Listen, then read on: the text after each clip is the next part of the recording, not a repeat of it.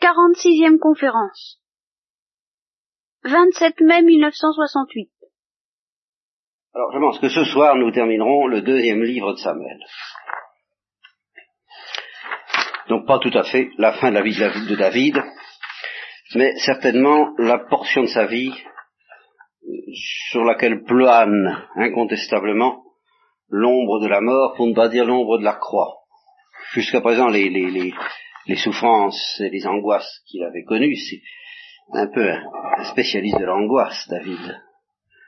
De l'angoisse et de la confiance, mais de l'angoisse. Euh, lisez d'ailleurs tous les psaumes où, où il crie cette angoisse.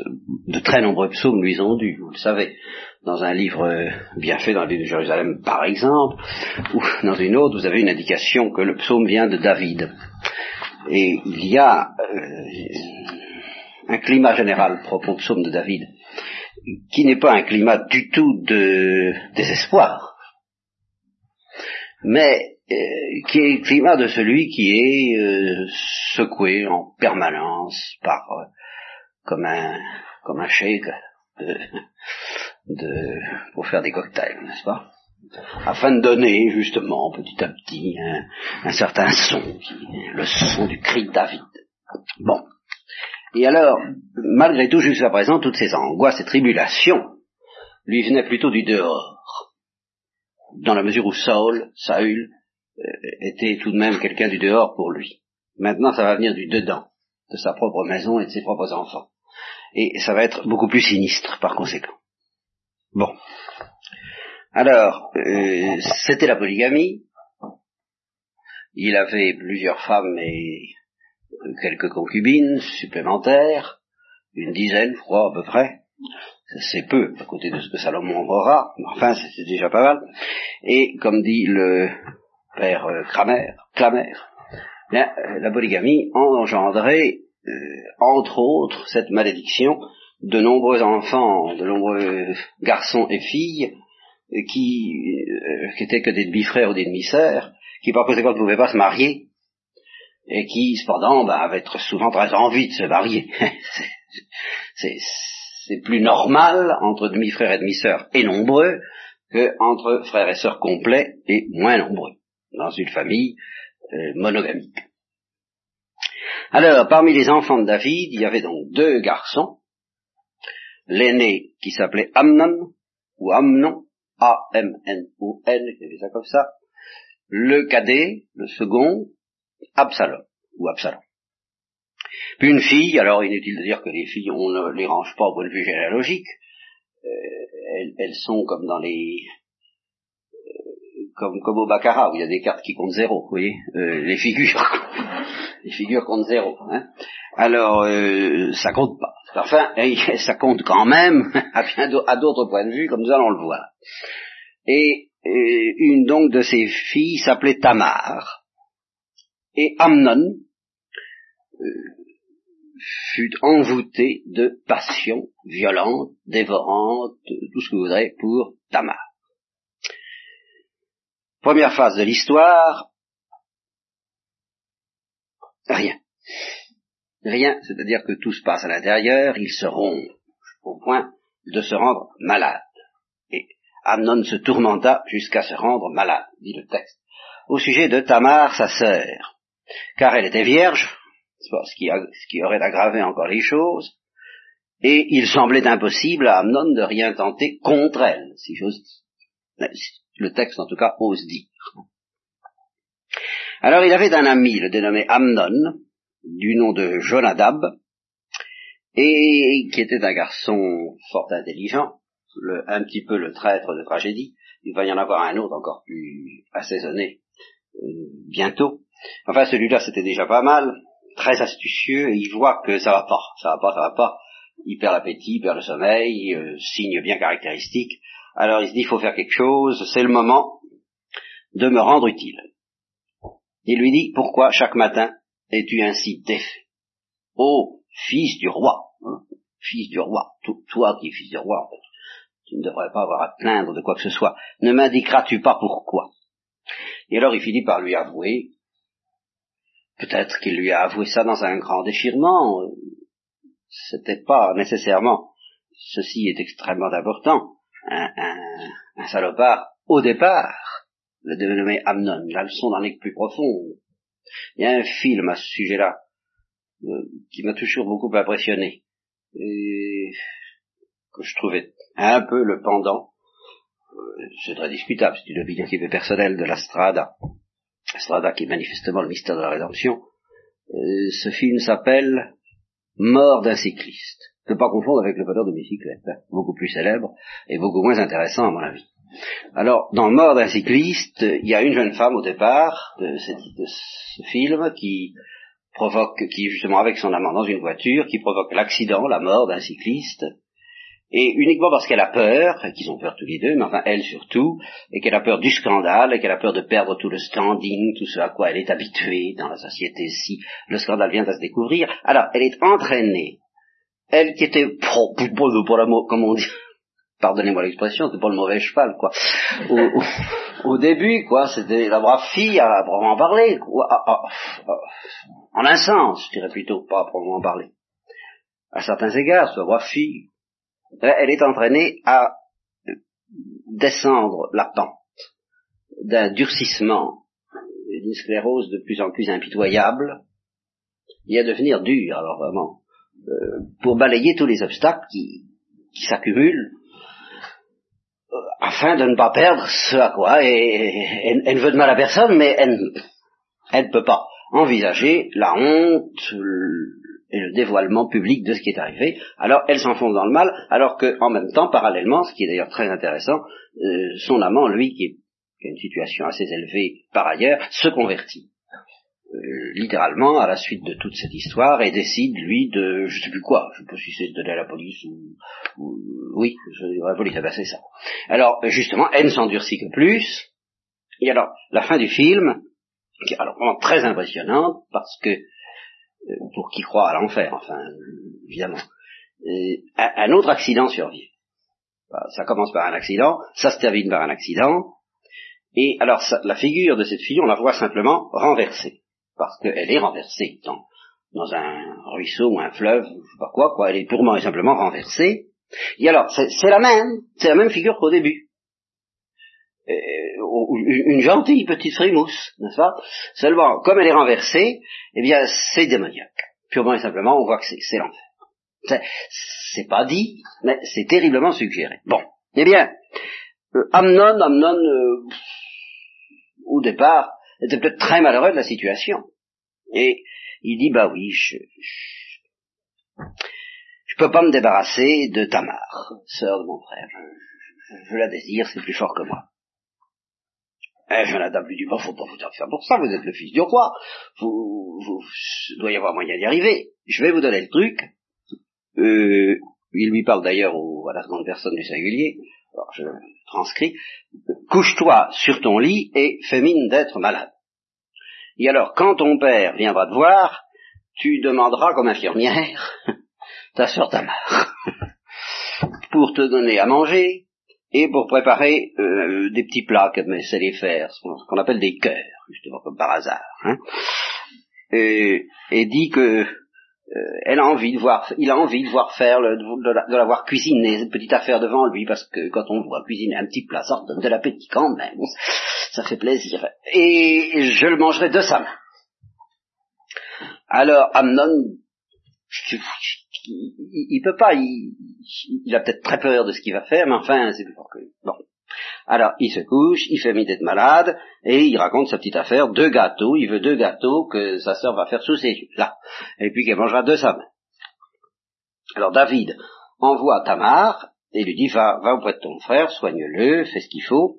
Alors, il est déjà couché, elle prend la pâte, elle la pétrit, la façonne en gâteau sous ses yeux, elle fait cuire les gâteaux, et puis elle prend la poêle, et elle les fait servir et les sert devant lui. Mais il veut pas manger en déclarant euh, je veux pas tous ces gens qui sont dans ma chambre, faites des autres. Alors tout le monde sort, elle prend les gâteaux, elle les lui apporte, et alors après ça, ben, je passe sur les détails, c'est pas c'est pas compliqué. Euh, il lui fait, il commence par lui proposer purement et simplement, il lui dit bon, ben, ce que je veux, c'est coucher avec toi. Alors naturellement, elle sort ce que toute fille d'Israël doit sortir, ça est, tout à fait au point. Non, mon frère, ne me déshonore pas, on n'agit pas ainsi en Israël, ne commets pas cet acte insensé. Moi, où irais-je porter ma honte? Et toi, tu serais en Israël comme un impie. Et pour essayer d'arranger les choses. Elle sait bien que ça n'est théoriquement pas possible, mais elle se dit ça, le roi a peut-être tous les pouvoirs. Parlez-en au roi, peut-être qu'il acceptera de nous marier, enfin. Alors lui, euh, lui, il n'écoute rien, et pratiquement, il la viole. Et alors, il se passe ceci, qui est un phénomène, moi, je trouve que c'est assez compréhensible, ça paraît étrange au premier abord, mais c'est très compréhensible, c'est que celui qui est habité par une passion de ce genre, pour une femme, se sent au fond profondément aliéné. Alors, tant que, si vous voulez, il y a un mélange de sentiments en lui. D'un côté, ben, il l'aime si on veut, mais d'un autre côté, il la déteste au fond de son cœur de l'aliéner ainsi. Et euh, cette haine secrète qui, à mon avis, couvre dans tout amour de ce genre, sitôt que Amnon est satisfait, se déchaîne. Et soudain, Amnon la détesta d'une haine extrême au point que la haine qu'il conçut pour elle dépassa l'amour dont il l'avait aimée. Moi, ça me paraît très normal. Parce que c'est pas une situation drôle que d'être dans l'état où il était avant. Alors, euh, euh, il, sera, il se venge, en quelque sorte. Il lui dit, va-t'en, lève-toi. Alors, elle lui répond, vraiment comme la brebis innocente, au mal que tu as fait, n'ajoute pas le mal plus grand encore de me chasser. Mais il ne l'écoute pas, il appelle le jeune homme qui est à son service, chasse cette femme loin de moi et verrouille la porte derrière elle. Elle portait une robe longue, car c'était le vêtement que portaient autrefois les filles du roi, encore vierges. Le serviteur la met dehors et il verrouille la porte. Alors, Tamar répand de la cendre sur sa tête, déchire la robe qu'elle portait et mettant la main sur sa tête, elle s'en va en poussant des cris. Et elle tombe sur Absalom. Absalom qui est donc le frère numéro 2. Alors, dès qu'il voit ça, il comprend. Il devait avoir de, il devait sentir un petit peu ce qui était dans l'air. Il lui dit, c'est Amnon, hein. Bon, eh bien, écoute, pour le moment, tais-toi. Parce que c'est ton frère, ne, ne, ne t'inquiète pas trop de cette affaire, et reste chez moi. Alors, elle reste cachée dans la maison d'Absalom, et naturellement, on apprend quand même ces choses au roi David, et alors la première faiblesse de David, il, il n'en va plus être, il ne va plus en être à une faiblesse près, il est très irrité, bien entendu, il est, catastrophé, mais, mais il devrait, il devrait punir, pratiquement il devrait punir de mort son, fils. Ou tout au moins une peine. Euh, aujourd'hui, euh, on mettrait dans une maison de rééducation, enfin, mais à vie, enfin, chose dans ce jour-là, dans, dans, ce, dans ce genre-là, il faudrait que ce soit tout de même énergique. Il faudrait donc qu'il fasse et non pas du tout parce que la douceur évangélique pénètre encore en son cœur, je ne dis pas qu'elle soit entièrement absente, mais beaucoup de faiblesse aussi. Il ne voulut pas contrister Amnon, son fils, parce qu'il était, parce qu'il aimait Amnon comme étant son premier-né. Alors, euh, oui, enfin, bien sûr, ah, c'est navrant, enfin, voyez, comme Élie, euh, dont je vous ai déjà parlé, euh, assistant, les impuissants, aux aux horreurs accomplies par son, par son fils, comme euh, cette génération actuellement euh, assiste un peu impuissante à pas mal de choses. Bien. Alors, Absalom, mélange de sentiments chez Absalom. D'un côté, il est sincèrement indigné. De l'autre, bah, de l'autre, il ne peut pas oublier, et surtout pas avec son tempérament, qu'il est le numéro deux. Enfin, au point de vue de la succession. Alors il ne dit plus un mot, ni en bien ni en mal à Amnon, car il haïssait Amnon parce qu'il avait outragé Tamar. Alors, au bout de deux ans, grande fête de la tonte des brebis chez Absalom. Et à ce moment-là, Absalom prépare son coup, il se dit c'est le moment, il faut en finir avec Amnon. Il a attendu deux ans il invite tous les fils du roi, il va trouver le roi, et il invite le roi lui-même, avec tous ses fils, chez ton serviteur, dit-il. Oh, le roi dit non, euh, mon fils, non, nous n'irons pas chez toi, nous te serions à charge. Parce que, évidemment, comparé au bien du roi, la tombe d'Absalom, c'était quand même pas très important. Et euh, Absalom insiste, mais le roi ne veut pas y aller, et il le bénit. Alors Absalom dit, euh, laisse au moins venir Amnon. Et à ce moment-là, David a eu une espèce de vague pressentiment, mais qu'est-ce que qu'il dit Il dit, bah non, bon qu'il y aille. Et Absalom prévient, prévient les serviteurs, euh, faites attention, on va d'abord, euh, eh ben, on va d'abord le saouler, quoi, je ne sais pas d'autres mots, quoi, on va, on va, mon pas, tout ce qu'il faut. Alors quand il sera mis en gaieté par le vin, vous voyez, c'est un euphémisme, euh, je vous dirai, frappez-le et vous le tuerez.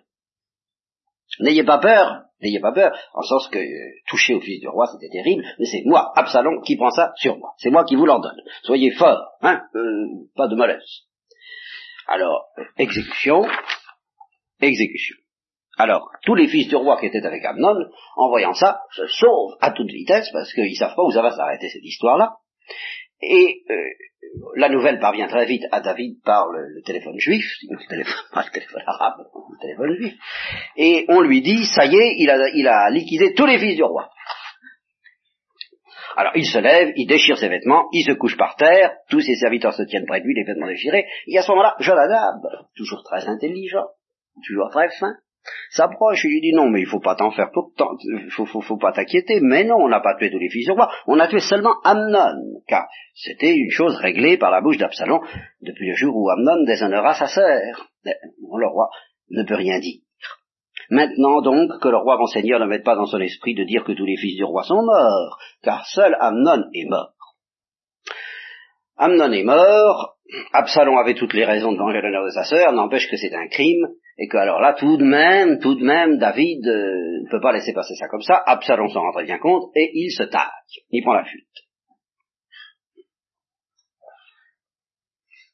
Il s'en va chez Ptolemaï, roi de Gessur, Et euh, David fait le deuil de son fils tous les jours, son fils aîné, Amnon.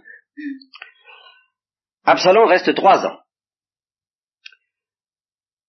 Et là, le roi aurait pu le poursuivre, comme euh, avait poursuivi David, Saül avait poursuivi David, mais il y renonce car, dit le texte, il s'était consolé de la mort d'Amnon. À ce moment-là, Joab, le général en chef qui s'est déjà fait remarquer par une certaine violence, et ça n'est pas fini, à l'égard des ennemis de David d'ailleurs, de manière générale, Joab ne partage pas du tout les faiblesses de David, lui en général. Euh, pas du tout. Mais c'est quand même par ailleurs un courtisan, il voit que le cœur du roi est tourmenté et qu'il se tourne vers Absalom. Il voit que tout de même, euh, vous voyez, le, le chacun c'est cette séparation qui dure, qui dure. Euh, David, je vous répète, c'est un tendre, il, il, supporte pas ces séparations-là indéfiniment. Alors, ici, Joab a l'idée de faire venir une femme qui va offrir à David un apologue beaucoup moins clair, beaucoup moins saisissant que l'apologue de Nathan, mais un peu dans le même genre, pour lui faire comprendre qu'il exagère et qu'il pourrait tout de même bien permettre à Absalom de rentrer à Jérusalem. Cette femme se nomme Tekoa, et il lui dit, c'est une femme habile, et il dit, Joab lui dit, fais semblant d'être dans le deuil, mets des habits de deuil, sois comme une femme qui depuis longtemps pleure un mort. Tu iras chez le roi, chez le roi, et puis voilà comment tu vas lui parler. Alors, elle y va, elle se prosterne, et elle dit, Ô roi, sauve-moi. Le roi lui dit qu'est-ce qu'il y a? Hélas, je suis une veuve. Mon mari est mort. Or ta servante avait deux fils. Ils se sont disputés tous les deux dans les champs. Il n'y avait personne pour les séparer. L'un a frappé l'autre et il l'a tué. Et alors, toute la famille, donc vous voyez, euh, elle est veuve, deux fils, un tue l'autre. À ce moment-là, toute la famille se lève contre ta servante en disant Livre-nous le meurtrier de son frère. Nous le mettrons à mort parce qu'il a tué son frère et nous détruirons même l'héritier. Et ainsi, vois-tu, ô Seigneur David, ils éteindront le charbon qui me reste. Le charbon qui me reste, c'est son fils, c'est son dernier. Et alors, sous-entendu, dans la parabole secrète, car tout ça n'est qu'une faribole, ou une parabole, comme vous voudrez, euh, c'est Absalom qui est le, charbon, l'héritier, le, successeur du trône que David continue à écarter. Alors, euh, ils éteindront ainsi le charbon qui me reste pour me laisser, pour ne laisser à mon mari aucun nom et aucun survivant sur la face de la terre. L'insinuation qui, qui se prépare. Et alors, comme je vous l'ai déjà dit, David fonctionne toujours au garde-tour, sur le grand... Euh, comment vous, je vais faire ce qu'il faut. Allez, dis, je te donnerai des ordres à ton sujet, je vais te sauver. Alors, euh, elle insiste et lui dit que la faute au roi soit sur moi, sur la maison de mon père, euh, le roi et son trône seront innocents. Euh, là, il comprend pas ce qu'elle veut dire. elle, elle le sait. Mais il continue dans la lancée. Il dit si quelqu'un t'inquiète, amène-le-moi et t'occupe pas, je t'inquiète pas, il, il t'embêtera plus. Hein Alors à ce moment-là, elle insiste encore que le roi fasse mention de Dieu afin que le vengeur du sang n'augmente pas la destruction et qu'on ne fasse pas périr mon fils. C'est ça. Invoque Dieu pour promettre qu'on ne va pas augmenter la destruction. Alors, bien sûr, aussi vrai que Dieu est vivant, dit David, il ne tombera pas à terre un cheveu de ton fils. Alors, ça y est, il s'est engagé, il n'y a plus maintenant, le tour de prestidigitation est accompli, il n'y a plus maintenant qu'à ouvrir la boîte et lui montrer ce qu'il y a dedans, bah c'est Absalom. Alors, évidemment, il faut quand même y aller doucement parce que c'est le roi. Alors, elle lui dit, permets à ta servante de dire un mot à mon seigneur le roi parle. Pourquoi, alors là, ça y est, elle lance son pavé. Pourquoi as-tu formé pareil dessein contre le peuple de Dieu Contre le peuple de Dieu, parce que le peuple de Dieu est semblable à cette femme qui, n'a plus d'héritier. Parce qu'Absalom est l'héritier. Et que la maison de David risque de ne plus subsister à tout, à jamais, si euh, Absalom est mis à mort ou si simplement il est euh, exilé définitivement. Et alors elle ajoute, elle a l'audace d'ajouter, par la parole même que le roi vient de prononcer, il est euh, comme coupable. Car si le roi ne, rappelle pas celui qui l'a banni, et alors suite un petit couple philosophique, hein, pour euh, faire passer la pilule, nous mourrons tous. Et nous sommes comme les eaux répandues à terre qui ne se rassemblent plus. Dieu n'ôte pas la vie, et il forme des dessins pour que le fugitif ne reste pas banni loin de lui. Hein? Et maintenant, euh, si je suis venu parler au roi, c'est que le peuple m'a fait peur, en sorte que ta servante a dit, je parlerai au roi, peut-être le roi fera-t-il ce qu'a dit sa servante, oui, le roi écoutera, pour délivrer sa servante de la main de l'homme qui veut, et alors, brrr, il ramène toute sa petite histoire pour, euh, pour avoir montré, c'est Absalom, c'est le roi qui est coupable, elle le remet dans le tiroir, elle, remène toute sa parabole, n'est-ce pas, euh, pour délivrer sa servante de la main de l'homme qui veut nous retrancher, moi et mon fils, de l'héritage de Dieu. Puisse mon Seigneur le roi dire une parole d'apaisement, car mon Seigneur le roi est comme un ange pour saisir le bien et le mal. Que Yahvé ton Dieu soit avec toi. Alors David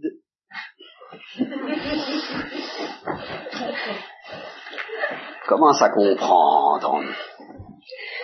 Il lui dit, ne me cache rien, s'il te plaît, de ce que je vais te demander. Que mon Seigneur le roi daigne parler. J'ai l'impression qu'il y a du Joab dans cette histoire, dit le roi. Hein? Eh bien, euh, oui, monseigneur. il, expression très jolie, il n'y a rien à droite ou à gauche de ce qu'a dit monseigneur le roi. Autrement dit, vous avez tapé en plein dans le mille. C'est exactement ça. C'est en effet ton serviteur Joab euh, qui m'a donné des ordres et qui a mis toutes ces paroles dans la bouche de ta servante. Euh, n'est-ce pas? C'est pour donner, admirer aussi cette expression, c'est pour donner un autre visage à l'affaire que ton serviteur Joab a agi.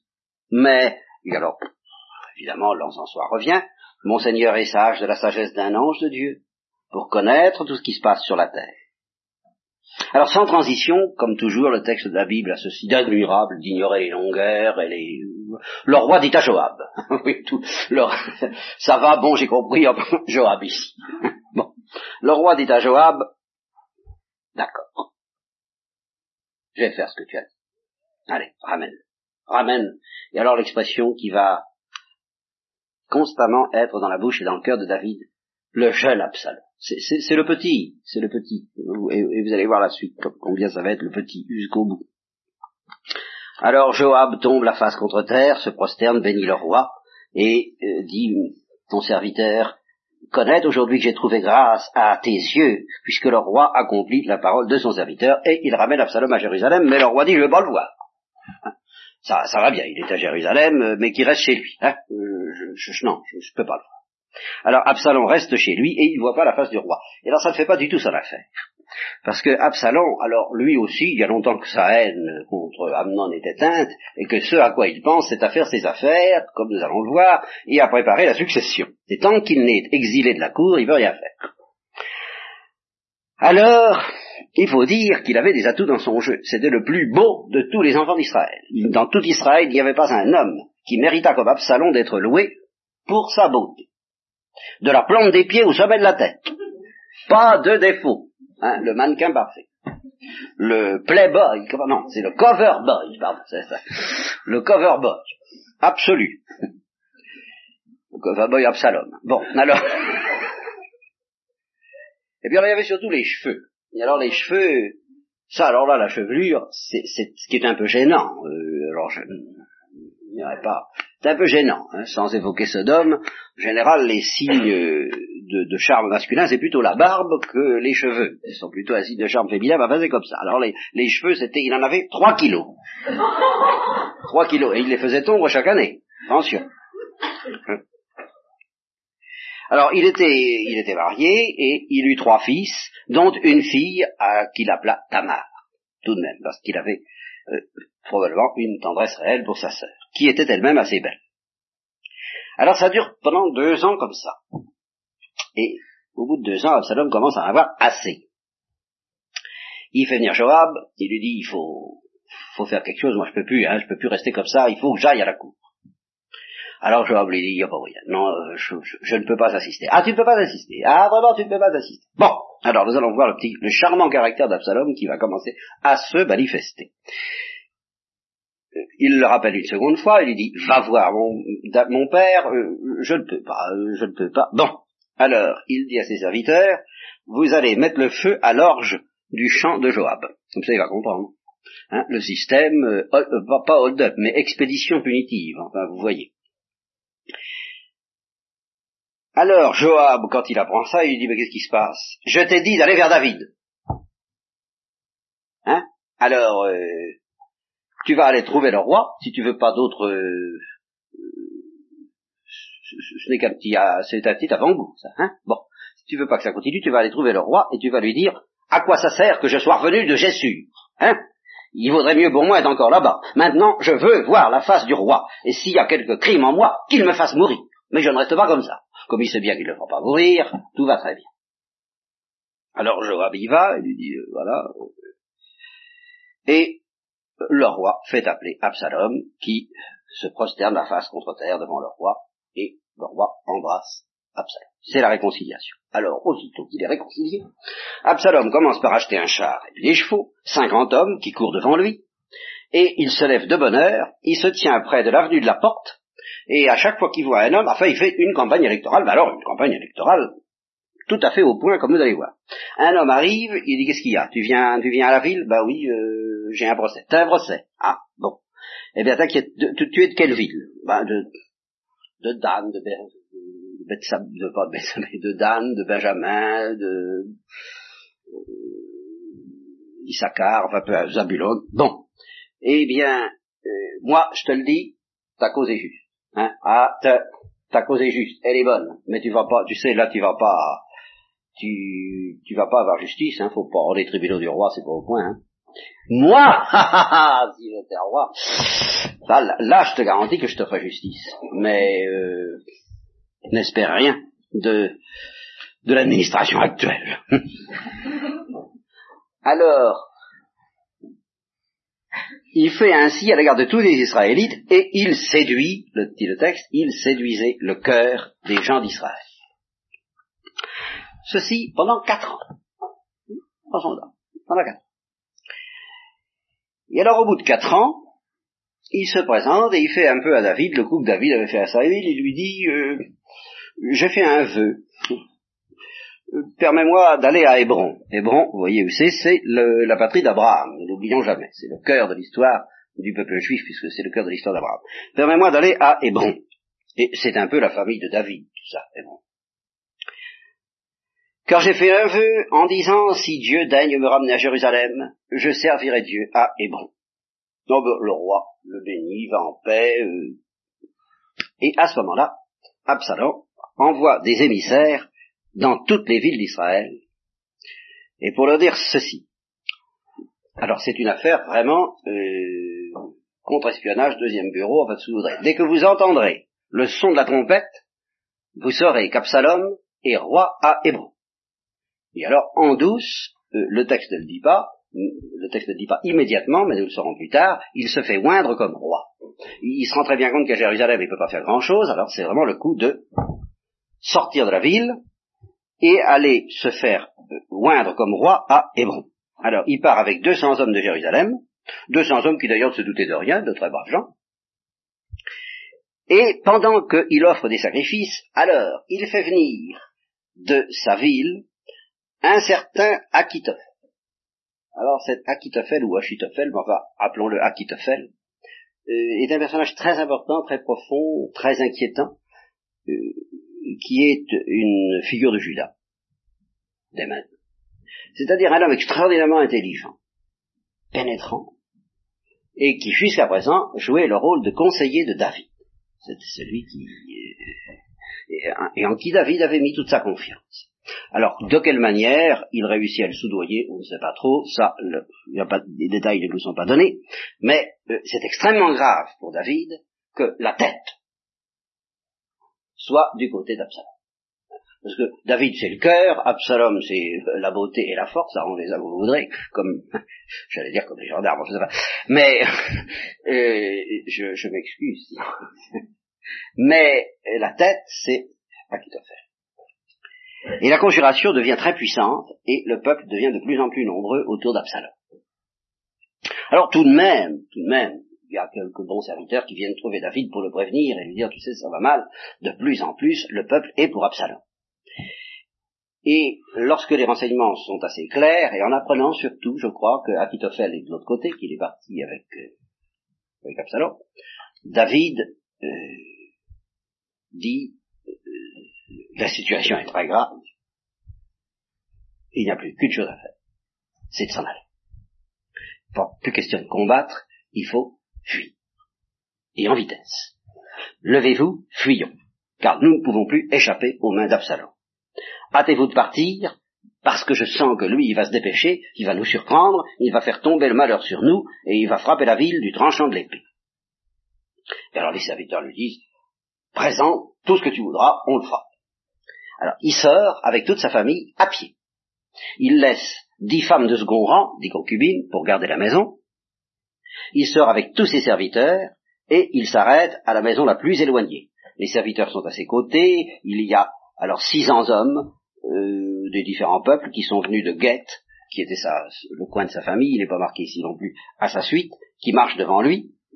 Et à ce moment-là, euh, il envoie un qui manifestement ne fait pas partie de la famille et qui vient avec lui et lui dit non, ne viens pas avec moi, tu sais, euh, mon sort ne vaut vraiment pas la peine d'être partagé, euh, c'est vraiment pas ton intérêt. Hein, si j'ai un conseil à te donner, euh, par ailleurs. Et l'autre lui dit non, aussi vrai que Dieu vit et que vit mon Seigneur le roi, à l'endroit, à l'endroit où sera mon Seigneur le roi pour mourir et pour vivre, là aussi je serai. Eh bien qu'il lui dit, passe et viens avec nous. Alors, il passe avec tous les hommes et toute la famille qui était avec lui. Et alors, ce qui est euh, poignant, magnifique dans cette histoire, et pour ceux qui ont visité les lieux saints, c'est particulièrement net, euh, c'est que c'est une répétition générale de la montée du calvaire, quoique c'est pas dans le même sens que la montée du calvaire, puisqu'il va monter au mont des Oliviers. Mais il va franchir le torrent du Cédron, et tout le peuple va pleurer autour de lui. Ça. Toute, la, toute la contrée pleurait à haute voix, tandis que tout ce peuple passait, le roi passa le torrent du Cédron, c'est tout de même net, et tout le peuple le franchit dans la direction du chemin du désert. Et alors certains serviteurs, les Lévites en particulier, les prêtres donc, portaient l'arche d'alliance, et David dit non, pas l'arche d'alliance. J'ai pas besoin de l'arche d'alliance. Laissez-la à Jérusalem. C'est son lieu. Si la miséricorde de Dieu est avec moi, elle me sauvera. Si la miséricorde de Dieu n'est pas avec moi, eh bien elle me sauvera. Tant pis. Je veux pas. Oui, exactement aux antipodes de l'attitude de Saül. Saül, c'est tous les trucs pour être bien, pour, réussir, pour s'en sortir. C'est une sorte de superstition. D'ailleurs, c'est le superstitieux, Saül. Voyez? Alors le superstitieux qui essaie de forcer la main à Dieu. forcer la carte à l'aide de toutes sortes de moyens. alors, euh, il n'aurait pas manqué d'emporter l'âge d'alliance. L'âge d'alliance avec nous, j'ai plus su. David dit non. Pas de garantie. L'âge d'alliance, restera à Jérusalem. Puis si Dieu me protège, il me protégera. Moi, je m'en mets à lui. Si je trouve grâce aux yeux de Dieu, il me ramènera, et il me la fera voir, l'arche d'alliance, ainsi que sa demeure. car c'est tout ce que je demande. Mais s'il dit, je n'ai pas en toi de complaisance, me voici, qu'il me traite comme il lui semblera bon. Et puis alors, il renvoie des prêtres, et il dit, je vais attendre dans le désert, jusqu'à ce que vous... Alors, oui, il demande à deux prêtres de rester dans la ville, euh, et d'avoir l'œil, d'ouvrir l'œil, euh, vous resterez là, et puis vous me ferez avertir, moi je serai dans le désert à tel endroit, et puis vous m'enverrez des nouvelles. Alors les deux prêtres en question, Sadoc et Abiatar, ramènent l'arche de Dieu à Jérusalem, et ils y restent. David gravissait le mont des Oliviers. C'est quand même, hein, c'est quand même impressionnant cette histoire-là. Il montait en pleurant, la tête voilée. Pensez à M. Martin, le père de et l'enfant Jésus. La tête voilée.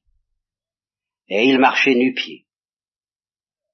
Parce qu'il savait très bien pourquoi tout ça lui arrivait. Ça, Lucas II euh, ne l'arrêtait pas. Il les voyait, mais il allait plus loin. Il se rappelait bien ce que lui avait dit Nathan. Et tout le peuple qui était avec lui se voilait aussi la tête et montait en pleurant. Et alors, et alors, à ce moment-là, oui, il ne le savait pas encore, je m'excuse, tout à l'heure j'ai cru en pouvoir faire état. Ce n'est pas vrai, on lui apprend, on, lui donne le, le, le, coup de grâce, la nouvelle qui, qui l'achève définitivement, on lui dit, Akitophel est avec Absalom. Oh, il dit alors là. Alors là, je suis mal parti. Alors ça va pas. Si l'intelligence est avec Absalom, si, si l'intelligent est avec Absalom. Et alors, c'est là qu'il qu'il a cette prière, ce cri quand même, qui sera extraordinairement exaucé, comme nous allons voir. Rends vain, je t'en supplie, ô mon Dieu, le conseil d'Akitophel. Parce qu'il se dit, si Absalom suit le conseil d'Akitophel, je suis fichu. Humainement, je suis fichu. Il a eu le temps d'éprouver cet homme-là, il sait ce qu'il vaut. Alors, il arrive au sommet où on adorait Dieu, et euh, un certain Cusaï, l'arachite, vient au-devant de lui, la tunique déchirée, la tête couverte de terre.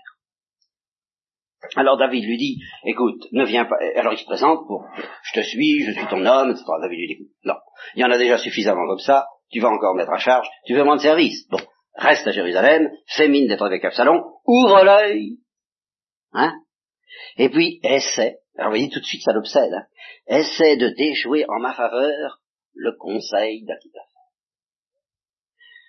Parce que ça doit être un homme très intelligent aussi, que ça, il se dit, c'est le seul espoir que j'ai alors il lui reste là et essaie de contrer à qui te fait.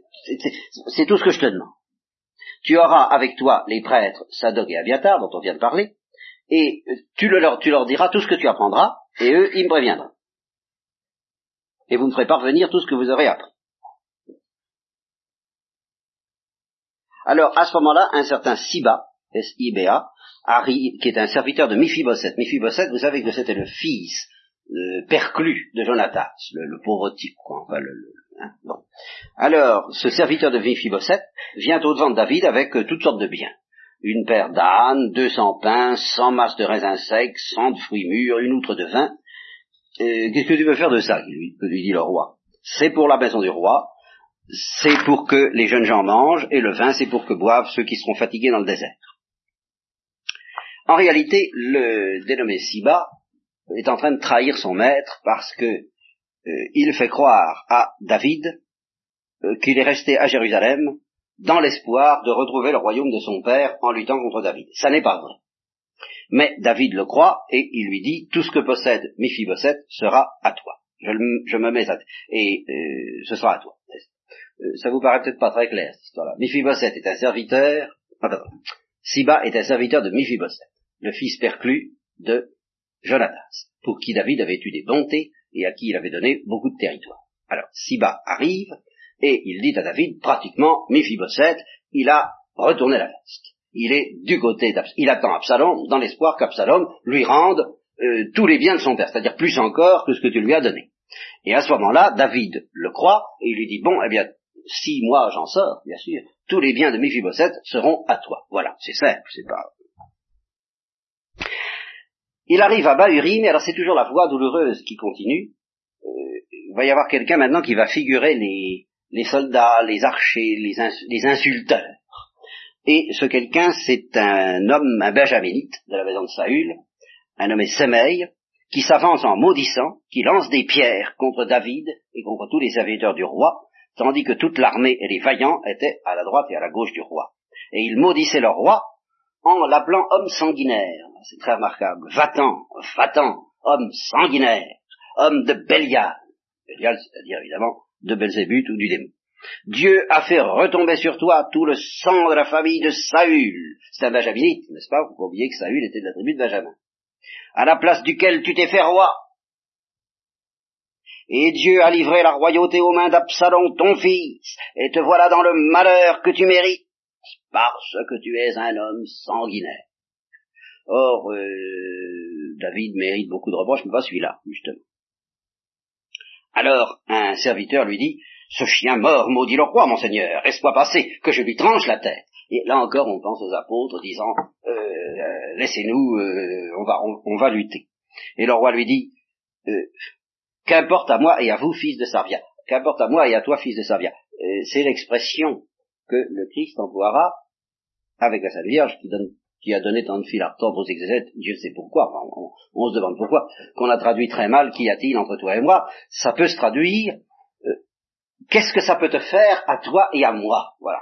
Et en, gros, c'est une expression qui, comme toutes les expressions très populaires, est, très concrète, a toutes sortes de nuances, parce qu'elle est trop riche, elle est pratiquement intraduisible. C'est comme des expressions comme on en a en français, moi je ne peux pas, faudrait vous trouver un exemple, j'en ai pas présent à l'esprit, mais toute expression qui est très malaxée et utilisée par le peuple a une espèce de, euh, à une espèce de frange quant au sens, n'est-ce pas? Ça peut vouloir dire des tas de choses diverses selon les circonstances. Mais un des sens possibles de cette expression, et on pourrait l'appliquer à la scène de Cana, je ne dis pas que ce soit la plus profonde et la plus et qu'elle suffise, c'est de dire euh, qu'est-ce que ça peut quand la, Sainte Vierge lui dit ils n'ont plus de vin, euh, que t'importe à toi et à moi. Et ça pourrait.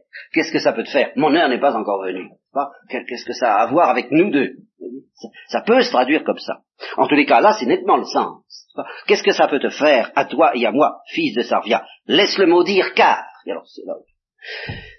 Toujours il est en face de la cause première et de Dieu. Le, reste, l'arche d'alliance, c'est pas ça qui va me protéger. Les malédictions de ce gars-là, mais qu'est-ce que ça Si Dieu lui a dit, maudit David, qu'est-ce qu'on va pouvoir faire? Hein? Qui peut lui dire pourquoi agis-tu ainsi? Et il ajoute, tu vois bien que mon fils, Absalom, celui qui est sorti de mes entrailles, il en veut à ma vie.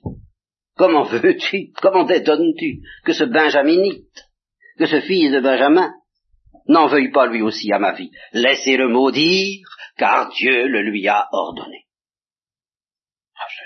Ah, là, vous savez, alors là, David, il prend, une dimension hein, qu'il n'avait encore jamais pris jusqu'à présent à ce niveau-là. Peut-être que Dieu considérera mon affliction, et que peut-être que Dieu me rendra le bien en retour de la malédiction d'aujourd'hui. Et ils continuent leur chemin, tandis que Semeil s'avance sur le flanc de la montagne, les maudissant et les lapidant, lançant des pierres, et faisant voler de la poussière.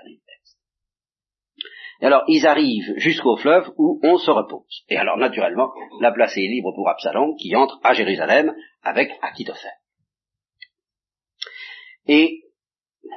Une fois qu'il s'est installé dans le palais, il tombe sur Cusai, c'est-à-dire l'ami de David, qui est chargé de faire contrepoids si possible au conseil d'Achitophel.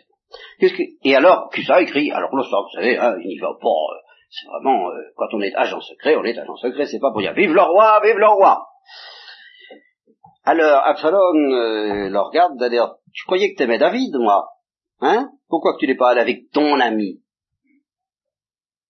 Alors, il répond, moi, je vais avec celui qu'a choisi Yahvé, ainsi que ce peuple et tous les hommes d'Israël. C'est à celui-là que je veux appartenir, c'est avec lui que je veux rester.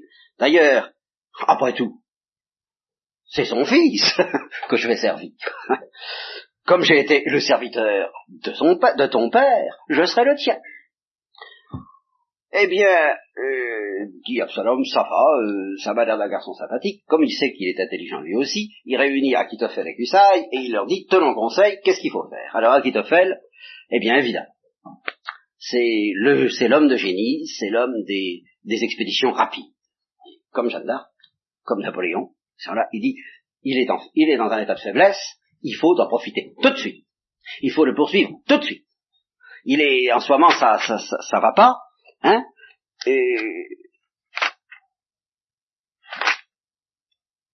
il faut foncer immédiatement. Oui, le conseil que donnait en ce temps-là Akitophel était considéré comme un oracle de Dieu même, tellement il avait, quasiment la sagesse qui sera celle de Salomon. Et ceci était vrai, dit le texte, tel était tout conseil d'Akitophel, aussi bien pour David que pour Absalom.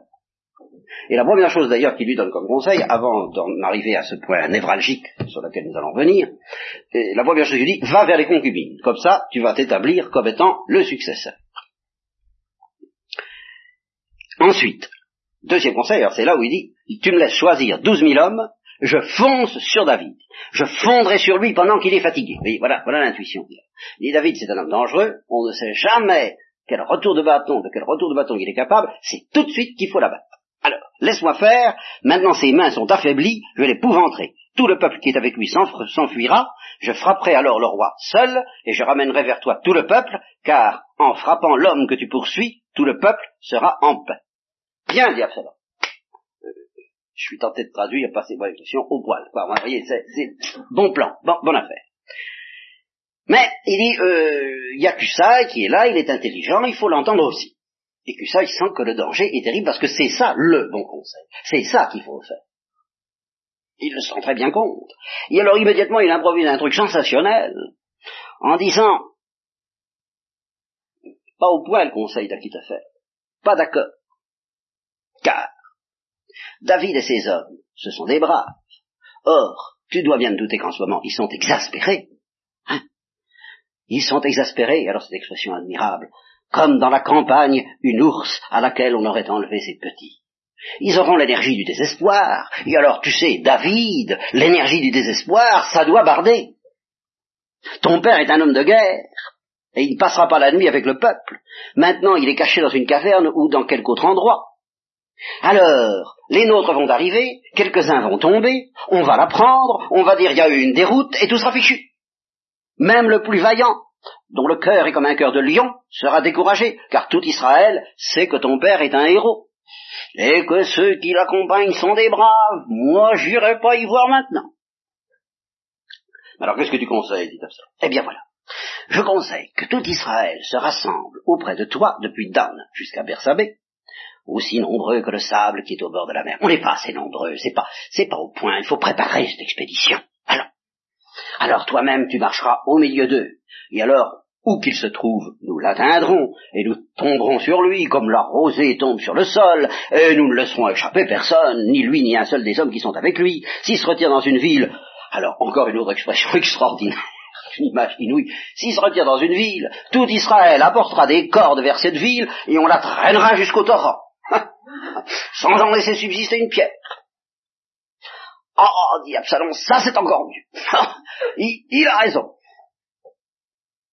c'est que Dieu avait décidé d'anéantir le conseil d'Akitophel, qui était le bon, afin que Dieu amène le malheur sur Absalom. Alors, aussitôt, Cusack va trouver les prêtres et il leur fait un, il leur a dit un message chiffré euh, pour David, n'est-ce pas? Euh, Akitophel a donné tel conseil, moi j'ai donné tel autre. Allez vite informer David et dites-lui de ne pas rester là où il est, de filer le plus vite possible, hein, de traverser, de peur que le roi ne soit exterminé, le roi David, ainsi que tout le peuple qui est avec lui. Alors, euh, suite une petite histoire, genre espionnage, sur la manière dont le message est transmis. Les prêtres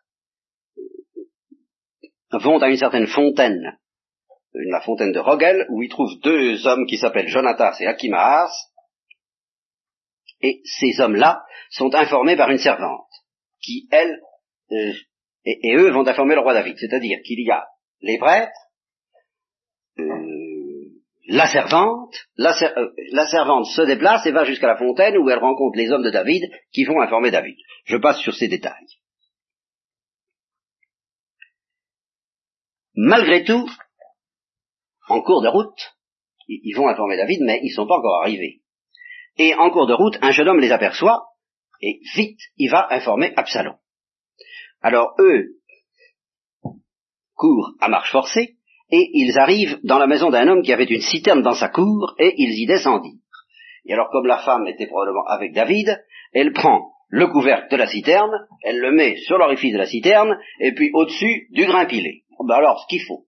Hein. Alors, aussitôt, naturellement, les chants d'Absalom arrivent. Vous n'avez pas vu deux hommes qui sont en train de, etc., etc., des signalements, euh, euh, je dirais pas en point digital, mais photographie non plus. Et la femme leur dit, ils ont passé le canal. et ils, sont par là. Alors ils cherchent, ils ne trouvent rien, ils reviennent à Jérusalem, et quand ils sont partis, naturellement, ils sortent de la citerne, ils vont trouver David, et ils lui disent, vite, passez en hâte le fleuve, car, et alors, c'est là qu'il précise, voici le conseil qu'a donné contre vous Akitophel. Alors David dit, si c'est le conseil qu'il a donné, il faut filer tout de suite. Ils se lèvent et ils franchissent euh, le Jourdain. Le Jourdain. Alors voyez, j'ai mis ça, euh, le, trait que vous voyez, c'est ça la marche de David. Et il va jusqu'à Mahanaïm, vous voyez. Alors à ce moment-là, il n'avait pas franchi le Jourdain, et après le conseil qui lui a été donné, il franchit le Jourdain. Vous suivez sur le tableau? Bon. Alors, un petit verset de rien du tout, mais qui montre l'énormité de l'enjeu de la bataille qui vient de se dérouler, la bataille intellectuelle. Quand Akitophel vit que son conseil n'était pas suivi, il comprend que Dieu est contre lui. C'est fini, que c'est fichu. Il scella son âme, il se leva pour s'en aller chez lui dans sa ville, puis, ayant mis ordre à sa raison, il se pend. C'est l'homme intelligent. il a compris normalement, le conseil devait être suivi. S'il n'a pas été suivi, c'est extrêmement grave. Il mourut ainsi, et on l'ensevelit dans le sépulcre de son père. David arrive donc à Mahanaïm, c'est-à-dire tout à fait là-haut. Alors Absalom euh, suit le conseil de Cusay, qui est mauvais, et, sciemment, il réunit toutes sortes d'hommes, il passe le Jourdain, lui et tous les hommes d'Israël avec lui.